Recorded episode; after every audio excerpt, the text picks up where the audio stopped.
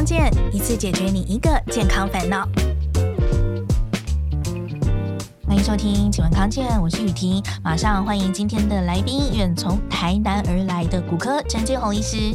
哎，听众朋友，大家好，我是骨科陈建宏医师。呃，没有，医师，那个之前遇到您的时候，您是说立志要做骨科界的沈玉玲，是不是？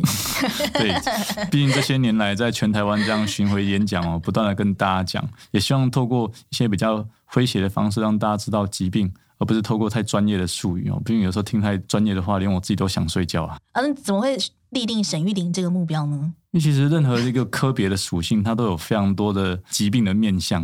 嗯、那就以一个疾病的面向，我们最简单的，就像沈玉玲最爱讲的，我们要从外太空聊到内子宫，你就期许自己可以在骨科里面，可以从骨科的外太空跳到骨科的内子宫。哦，骨科的内子宫，骨科的核心啊，对，应该骨科核心应该跟我们今天的主题就很相关，骨质疏松症，对不对？我们说要存骨本、存骨力，对吗？对，没错。我们以全身的解剖构造，从皮里面就是脂肪，最后面就肌筋膜、肌肉、神经血管，最后最里面的核心，所谓的硬骨骨质的部分。里面最核心的硬骨就叫做骨质，没错。然后哎开始密度没有那么高的时候，就是骨质疏松。我们随着年纪哦，骨质会越来越差。人巅峰的骨质大概在二十五到四十岁。那四十岁之后呢？因为我们的骨细胞的不平衡，我们长出来的骨头跟死掉的骨头不平衡，死掉的比长出来的多，所以骨质就越来越空，越来越差。相对的，就所谓的骨质流失。但再差一点，不小心空了更离谱，那就叫所谓的骨质疏松。嗯，医生刚刚有讲到一个关键的时间点是四十岁，因为一般我们想到骨质疏松啊啊，想到骨折，可能都觉得是比较熟龄的事情，但是其实四十岁开始就是一个蛮重要的一个分界点。对，我们人的巅峰的骨质大概在二十五跟四十岁，二十五到四十岁之间，就像我们肌肉量一样，所以骨质跟肌肉其实是要同时去保护它的。才会预防之后开始塌下去的时间点，类似女生在停经之后和骨质会大量的崩盘，但男生在六七十岁之后还是会有面对到雄性素的影响，造成骨质的崩盘。但临床上我们还是遇过很多不到停经前哦，或者停经前后左右骨质就不好，原因是什么？坦白说，有的时候我们也找不到特别的原因，毕竟医学上找不到原因，只能说啊你体质不好啊。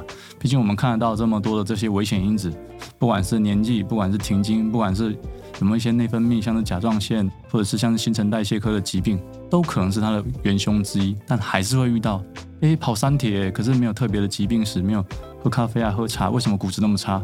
医学找不到，医生就跟跟你说，你体质不好啊，所以还是建议大家有担心，还是尽早去做一些相关的检查，我这样会比较理想。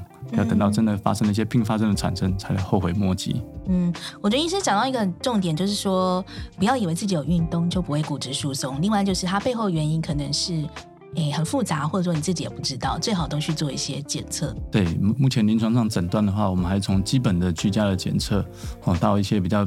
检查仪器的部分，仪器的部分我们坊间有两种，比较初步的筛检，我们在居家巡回或在偏向医疗的时候，我们做的是足底超音波做一个初步的筛检。但标准的检查，我们还是到医疗院所做双光子 X 光骨密度的分析，所谓的 DEXA。但现在有一个更精准的数字哦，我们大家知道心血管我们会测十年的一些心血管的风险因子，我们也可以通过 DEXA 这个 T score T 值，我们算它十年骨松性骨折或是髋关节骨折的一些。风险来建议病人使用一些药物的评估的一些基准哦，就等于是预测性的预测你未来骨折的几率。对，叫 FRAX F R A X，大家可以在 Google 上打 F R A X，然后打 Taiwan，，然后它会出来两个数字，一个是骨松性骨折，嗯，一个是髋关节骨折，嗯，这两个风险，这里面的风险如果超过三十四点五，就是极高的风险。哦，嗯，那如果是二十三。Person 就是一个二十一个三，相对就是高风险。这样的状况下，就以目前的趋势，都会建议要使用一些骨松的用药，而不是只是单纯的钙片 D 三。嗯，大概是这样的一个意思。好，这个上网检查之外，医师刚刚讲到两种检测，一个是足底的超音波，一个是 DEXA。DEXA 是躺着测的，是不是？对，足底超音波就测足跟的超音波，它是一个初步的筛检。当然，临床上还是会遇到主底超音波、足跟超音波跟 DEXA 出来有一个显著的差异的状况，所以建议有担心还是尽早到邻近的医疗院所做 LASIK 会比较准一点。哦，好，所以这个足底超音波，我想可能很多人有去做，比如说公司健检的话，可能都有做过。我自己做的就是顺便请教一下医师哦，我们上一次就去年而已，公司做的健检。就有这个超音波骨质密度检查，应该是足底的吧？如果没，足跟超音波，对，足跟超音波。我自己的是负一点五二，这样有算很差吗？我们临床看出来就是看这个数字，负一点零到负二点四叫流失，超过负二点五叫疏松。负的越多，骨质越差，相对骨折的风险就越高。但是也要让你知道，大部分的骨折其实是在还没有骨质疏松就发生了。哦，那为什么呢？因为其实骨质流失的比例远比骨质疏松的比例还要高很多。我们五十岁的人，大概女生哈。大概有三分之一左右是有骨松的问题的。那男生呢？但是自己不见得会知道，是是欸、没有去验，永远不知道，知道吗？没有去验都不会知道。那男生大概也有七分之一到八分之一左右，也就是比例是非常高的，只大家都疏忽掉了。那后来这些等于是没有骨松的病人，等于多多少少还是有流失。所以这些比例人口之大，所以相对的骨折算起来的比例还是会比没有骨松所造成骨折还要多，数目多哦，但比例是低了。但只是负二点五，因为骨折风险。哦，会大幅增加，所以我们把负二点五定义为所谓的骨质疏松。所以当达到这样的数值，就建议你要及早积极去介入，或甚至要药物治疗了。所以医师意思是说，负二点五才算骨松，但是像我刚刚是负一点五二的话，是在流失阶段，但是流失的人反而比骨松的人多多很多，多很多。然后流失也一样有骨骨折的风险，对，没错。所以不要等到骨质疏松才来治疗你的骨质密度，毕竟你要知道核心的精神在什么，在降低骨折的发生。当然，骨质密度有时候也会在随着你药物的治疗，随着一些介入的方式，都会改善你的骨质密度。所以，骨松的精神第一件事是降低骨折的发生，降低低能量外力所带来骨折的发生。那到底什么叫低能量外力呢？简单一点，就是这 WHO 有定义的哦，从比比你矮的地方摔下去叫低能量外力，也就是比你身高矮的地方。简单一点，最常见的像是什么？像是跌倒。所以，什么高龄长者我们强调保密防跌，保持你的骨密度，预防跌倒。但这些年来，我也遇到一些很奇怪、很特别的低能量外力，像是打喷嚏。打喷嚏，你就说，哎，怎么打喷嚏完腰酸，后来一照肋骨骨折。打喷嚏完骨折？对，打喷嚏而已。那后来一验呢，他觉得很不可思议啊，一照骨质密度负五点多，但后来也用药治疗了，因为他知道肋骨骨折很痛苦，多痛呢？绝对不是要不要开刀花的那个钱，而是开完刀之后，刚开始会有伤口的疼痛，再刚开始要翻身啊，要咳嗽，要深呼吸都很不舒服。偷偷跟大家讲一下现在的市场行情，肋骨骨折开刀的话，一只肋骨现在的钢板价位大概在七万。那脊椎没有健保？呃，除非你连续断三节，每节断三支，等于叫连夹胸哈。那通常断这样都是重大外伤嘛。嗯、一个打个喷嚏，我想要断到三支，机会应该比万分之一还要低啊。嗯，所以可能断一。对，断一根如果那通常是可以不用开，但是如果你要开的话，大概是七万。那一个脊椎打个喷嚏，压迫性骨折，保守。换个骨水泥，我想也大概要七万上下不等啊，所以大家不要轻忽一个骨松的治疗，重点是后面的照顾。我包括后面不小心会不会有伤口的问题，会不会有慢性疼痛，这都是临床上所面对到的。毕竟骨折的治疗多多少少会随着时间而改善，但是伤口的疼痛或是一些不舒服，或是临近组织的粘连，多多少少都会面对到长期的问题，这都是我们要特别注意的。嗯、所以为什么骨松要特别注意？是刚医师讲到，既然讲到费用，我们就顺势讲下来。因为骨松为什么特别强调预防？医师有说过，这个治疗骨松的药竟然全部都是自费的。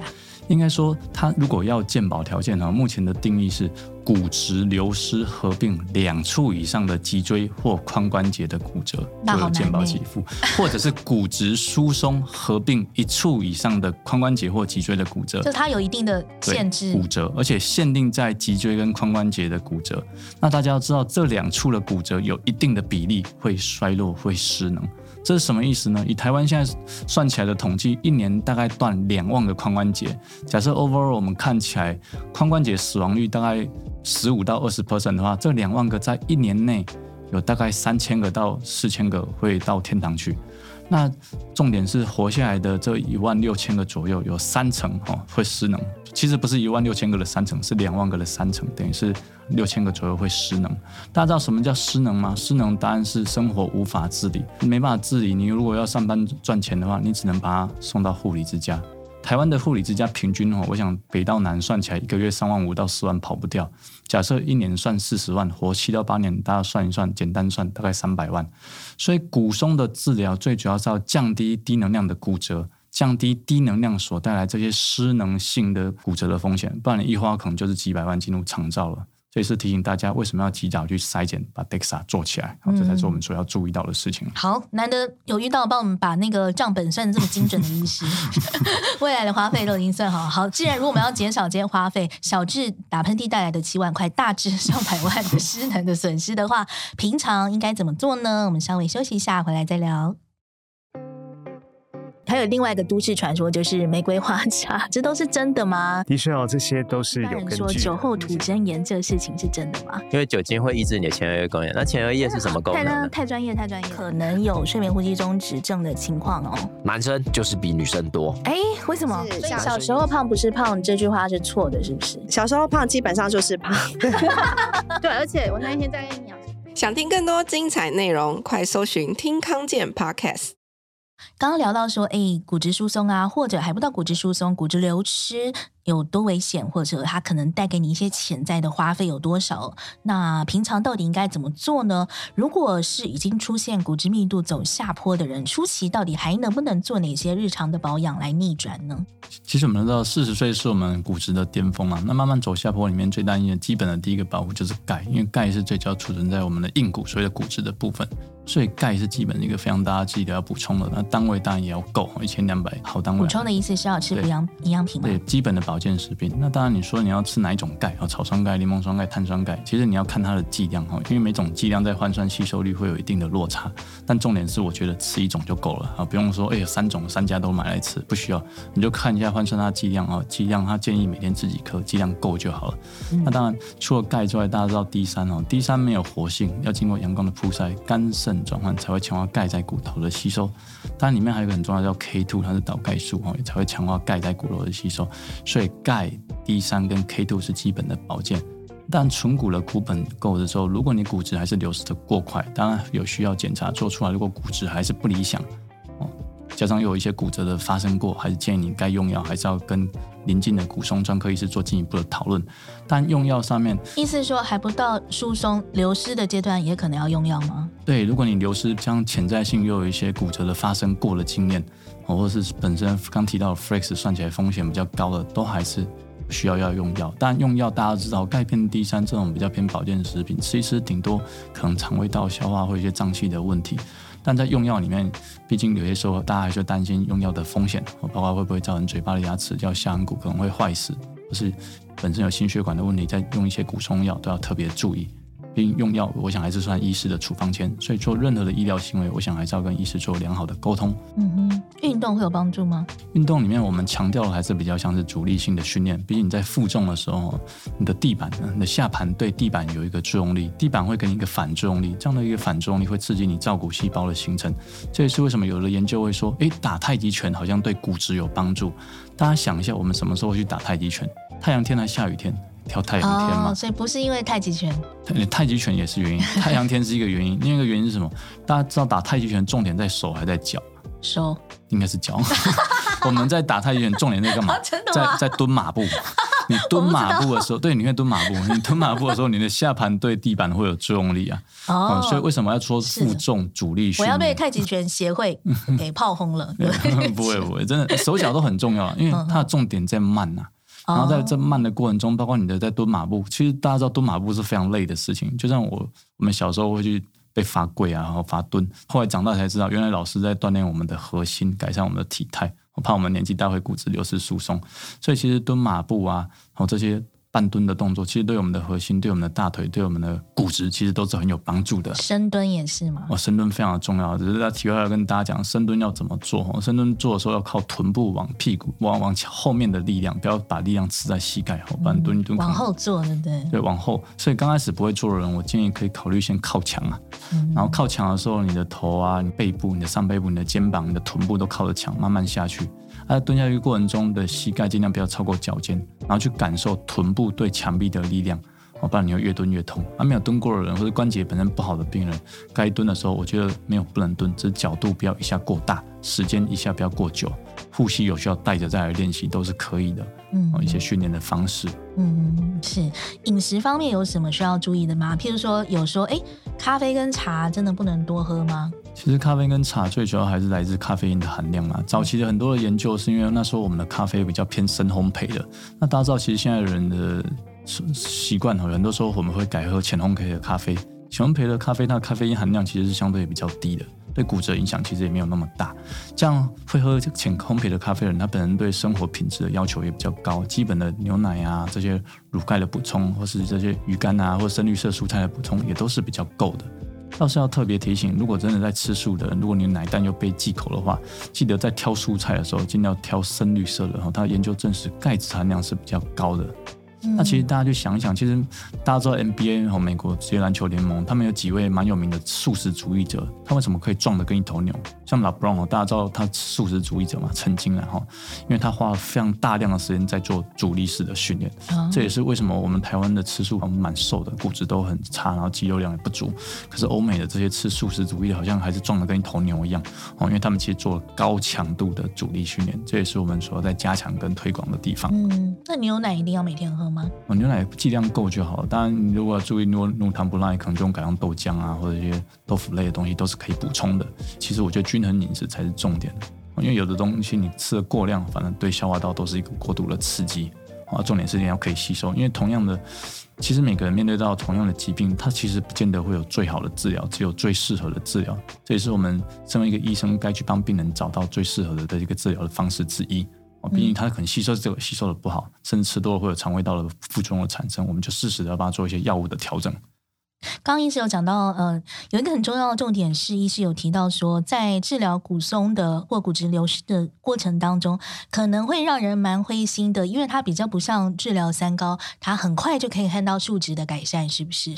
对，没错。我们一般如果是要躺床验标准的，这个叫 DEXA，叫双光子 X 光骨密度的分析，我们会验的是他的腰椎跟验他的髋关节，照出来取比较不好的来做诊断的标准。假设一个负二点七，一个负一点八，好，出来我们就取负二点七啊，因为超过负二点五，我们定义为所谓的骨质疏松。但临床上也不代表你摔下去断的就是会是负二点七比较差的，你还是可能断在负一点八的位置。为什么呢？这跟你摔下去的受力哦是有关系的，你的方向啊等等的力量都有关系。这临床上我们会拿最差的来做诊断，但最差的做诊断不代表你断的会最差的部部分哦，毕竟这个有非常多的因素。那这个数值的监控，如果是以双光子 X 光骨密度的分析标准的 DEXA，一般是至少建议一年半到两年以上再追踪。那临床上三到六个月，我们有时候会抽血哦，验一些指数，我们叫 Pulmonary marker，这都是可以间接做一些参考的。那如果以临床标准，确实还是要用验 DEXA，刚提到的所谓的 T 值叫 T score，但是还是回归到最基本的一件事，骨松的治疗是要降低骨折的发生，同时改善骨质密度。哦，大家有发现我第一个重点在什么？在降低骨折的发生，也就是你只要治疗期间没有新发生的骨折，我想这才是你治疗的重点，而不是单纯的改善骨质密度。哦，就像一个病人该被治疗，绝对不是只是那个他看得到的数字或是他的影像，而是他临床的症状。哦，这才才是我们最主要身为一个临床医师该不断的跟大家呼吁跟提醒的地方。嗯，所以意思是说，那个骨质密度它真的会进步的比较慢吗？大概要花多久时间才会看到它的数值比较改善？我们一般标准建议是两年，甚至有的用药甚至要三到五年。那哎，那真的跟真的是蛮久的，跟三高比起来真的蛮久。所以。有很多人放弃吗？哎，也不能说放弃，应该说他如果真的知道他不治疗他的骨折风险，包括髋关节骨折，包括脊椎压迫性骨折，他后面的所耗费的人力资源跟成本，就是经济成本，他就认真思考他是不是要治疗。但临床上我们会遇到很多病人，你跟他解释完，他很轻易的就决定他要治疗原因在哪里，因为他照顾过这样的长辈，他爸爸妈妈可能就曾经髋关节或脊椎压迫性骨折。那面对到人生的最后这一里路，知道一定要把自己的骨质照顾好，来预防或是降低这些骨折的发生。因为他知道，如果不小心他髋关节或脊椎骨折了，他的下一代或他的家人会非常的痛苦。这也是我们常在诊间会跟病人讲一句话哦：把自己照顾好，才是对家人、对下一代最好的事情。大概是这样的呼吁。嗯，所以这两到三年期间，他可能数值就是说他维持在那边，是不是？对，这是有可能，甚至一直维持在那边，也没有恶化。那就维持。如果是钙片的 ND3，我想要进步的幅度是有限。那如果用一些骨松药，确实以现在最新的，我们一个月打一次的，或不是一天打一次打满一年半的，一一个月打一次打满一年的，确实有机会在一年半左右看到体质的改善。不然临床上有一些用药确实可能要比较久的时间，甚至要两年以上。嗯，意思说怎么样都不会是，比如说三个月啊就看到。我们可以抽血看一些指数，但这些指数在临床看起来哦，也包括现在实证等级看起来还是做参考。所以我才会呼呼吁到第一点，骨松治疗期间，你只要没有骨折，这样的治疗其实对于我们临床医师，他就算是成功了。不然你临床数值改善，可是你骨折不断的发生，我想这样身为病人的家人或者本人也会觉得很奇怪。那我到底在治疗的目的是什么？当然也有可能没治疗，骨折频率更高了。但既然都治疗了，还是不断的骨折，那还是思考，诶，为什么？是不是除了用药，还有其他没有注意到的？包括是不是潜在性的一些肌少症啊等等的问题，都是我们需要特别注意的。好，刚刚有说过，骨质密度开始流失啊，甚至已经到骨松阶段的人，那只要没有骨折的话，搞不好自己都是没有感觉的。但是不见得每个人他都有这个时间或是余裕去做检测。那有没有一些比较简单的方式？自我居家就可以观察到，说，哎，我骨质开始流失了，或者甚至是骨松的程度。其实坊间我们有几种简单的测法哈，包括你在站直的时候，我们量你的头枕距哈，就是说你就站直，一定贴好你的后脑勺，我们叫枕部哈，能不能贴到你的墙壁？当超过三公分，或者你你的身高比你巅峰的时候矮了三四公分，或是你摸你的肋骨下缘，跟你绑皮带那个胯骨上缘的要小不到一张指腹，这些都是简易的参考。但是我个人觉得，我经验上看起来有这个趋势的，其实很多时候不见得有骨松，因为骨松要造成多节脊椎的压迫性骨折，就会有这个类似驼背的概念。但临床上驼背很多时候其实跟我们上背部肌肉不足，或者是不愿意出力，比较有关系。我常常演讲的时候都跟病人讲，其实你姿势调整好，你就会发现瞬间长高两公分以上。那在这几秒钟以内，我根本没有请病人吃药打针，只提醒他姿势要调整。那第二件事情是我觉得比较准的。就是体重，其实很多人，包括年轻的女性，都会追求体重啊。其实体重的背后就是所谓的肌少跟骨松，因为太瘦的患者，他本身脂肪组织的关系，加上这些肌肉啊，对于骨质都是一个负向的影响。所以太瘦的人真的要特别注意哦。然后我也呼吁一下年轻的女性，不要再追求瘦了哈。其实更不要追求减重，你要担心的是你减重的时候，你的这些肌肉会被顺着被减轻。更别提是短期内的体重变化，因为短期内的体重变化，大部分都只是水分的改变。你多喝一杯咖啡，多喝一杯茶，多喝两杯西瓜汁，明天体重掉零点五。人家以为你是看到喜欢的男生，为什么？因为脱水，心跳会加快。所以我有尽早去他呼吁大家去运动，才能达到所谓的增肌减脂，这才是我们要的事情，而不是单纯追求数字上的体重。毕竟体重太轻，我们算起来，其实在我刚提到的 FRAX 里面，体重的轻其实就是一个负向因子，针对骨质又是疏松的一个指标。嗯，好，这些居家的保养方式给大家参考。我觉得今天很重要的一个观念就是说，这个骨质密度啊、骨松或是骨质密度的流失，确实它是可能比我们一般比较熟悉的三高还要来得更棘手的。一方面，你比较难自我观察嘛；一方面，也是它在治疗的过程中真的要。很有耐心，对，没错。但是呢，如果你不去治疗的话，它后面带来的这些负向的影响，甚至有可能严重到失能。那甚至像医师刚刚讲的，小至七万块，大至上百万，百万，对，这都是有可能。上百万的花费都有可能产生，对不对？对，所以大家还是要提早去筛检。什么时候要筛检？我们中华民国古松的网站有非常多建议的方式。那如果你真的问我，我建议你有担心就就就去找。第一个，二十五岁吗？二十五岁倒不用，大概四十岁左右就可以考虑了哈。好，为什么？因为其实很多时候你没有去验，你永远不会知道你到底有多差。包括我自己，其实也有潜在性的流失。我自己后来反省一下原因是什么，可能跟长期没有在晒太阳，然后一直湿的关系。可是你不是台南人吗？对，台南拥有台湾最长的日照，但是因为我长期在 在室内，对，包括看诊啊、开刀等等，也要请你自己检讨一下。对，谢谢谢谢雨晴的提醒哦。如果喜欢今天的内容的话，记得给我们五星好评哦。有任何问题也欢迎留言。喜欢康健，下次见喽，拜拜。好，拜拜。